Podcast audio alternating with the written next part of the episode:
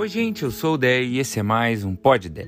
Bíblia diz lá em Atos 4 que um dia Pedro e João são convocados a dar explicações para as autoridades religiosas da época por conta de um milagre que Deus tinha realizado através deles. Daí eles são presos e no dia seguinte eles são chamados para falar na frente daquele monte de gente importante e ameaçadora. E o que, que eles fazem nesse momento intimidador? Um baita discurso. Falam sobre Jesus sem medo. Daí o texto diz assim: Vendo a coragem de Pedro e de João, e percebendo que eram homens comuns e sem instrução, ficaram admirados e reconheceram que eles haviam estado com Jesus. Como é que eles reconhecem que aqueles homens haviam estado com Jesus? Pela fórmula de coragem mais limitação. Corajosos, mesmo que fossem homens comuns e sem instrução. A marca de Deus não é talento extremo, mais inteligência extrema, mais espírito empreendedor extremo, mais sabedoria em finanças, mais força de vontade acima da média. Se você tem tudo isso ou algo disso, amém. Honre aquilo que Deus te deu. Se você tem um talento especial, uma graça especial, existe um caminho de Deus para você aí. Glorifique a Deus aproveitando essa chance. E eu acredito que tem gente assim com talentos especiais. Eu tenho certeza que o Shaquille O'Neal se esforçou muito, mas o cara tem 2 metros e 16. E eu pesquisei, só 0.0000038% da população tem mais do que 2 metros e 13, o cara sai na frente. Michael Phelps, o, a história da natação em pessoa, tem envergadura e flexibilidade fora do normal.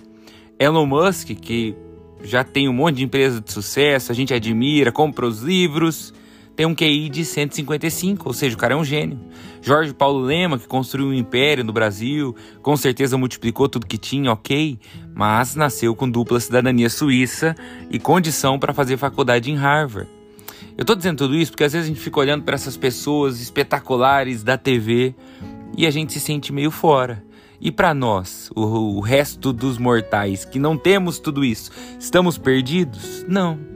Jesus é quem supre qualquer gap. É Ele quem faz a ponte. Eu não tenho como, mas eu conto com Ele. Eu não tenho toda essa capacidade, mas tudo posso naquele que me fortalece. Porque eu não olho para aquilo que me falta, eu olho para aquilo que me sobra. Amor de Jesus por mim e o poder dele para fazer. Fazer infinitamente mais, inclusive, diz a Bíblia. Eu acho legal demais que quando o anjo Gabriel vai falar com Maria sobre Isabel, a parenta dela que está grávida, o anjo diz assim: aquela que diziam ser estéreo está grávida de seis meses, porque para Deus não há nada impossível. Estou dizendo isso tudo para reafirmar que se você reconhece limitações em si mesmo, você já tem parte da fórmula daqueles que Jesus ajuda. Se você já tem limitações, agora só falta coragem. Então invista na coragem. Eu acho lindo que a Bíblia diz que quando João Batista nasceu, a mão do Senhor já era com ele. Mal tinha nascido, já estava abençoado, já era acompanhado. A gente precisa lembrar disso. Se nós estamos respirando, Deus tem algo para nós. Se, se nós contamos com Deus, nós vamos ter medo do quê? Porém, antes de terminar esse pod ideia, eu quero só fazer uma diferenciação aqui. Uma coisa é reconhecer limitações. Eu tenho coisas importantes e outras não têm. Outra coisa é se desvalorizar por completo. Cuidado quando a imagem que você tem de si mesmo não tem nada a ver com Deus. Quando Adão e Eva comem o fruto proibido e sentem vergonha por estarem nus, a pergunta que Deus faz é: quem foi que disse que vocês estavam? Quem foi que disse isso para você? É uma pergunta que eu faço hoje aqui nesse Pod Ideio também. Quem foi que te disse que você é só mais um? Que não tem nada demais, que nunca vai ser bom, que daqui para frente é só para trás, que você já cometeu erros demais? Não é isso, não é assim.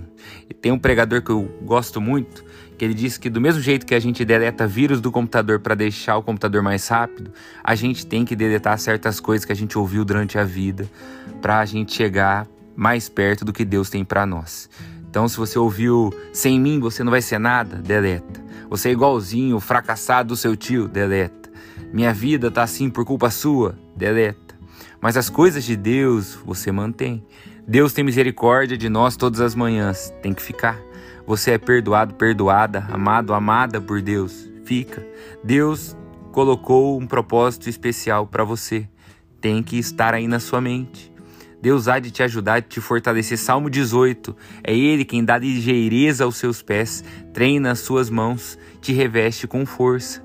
Isso sim precisa estar no seu coração, na sua mente, no meu coração e na minha mente. Então, o desafio de hoje é que a gente faça aí um inventário dos nossos pensamentos, porque a gente não controla e nunca controlou aquilo que vem, aquilo que chega, mas a gente pode controlar aquilo que fica. Pensa nisso, pede para Deus te mostrar e mais do que isso, que Deus te mostre e leve até você as palavras que são dele, que te encorajam, que te movem para frente. Deus te abençoe. Essa é a minha oração por mim e por você. Tchau, tchau.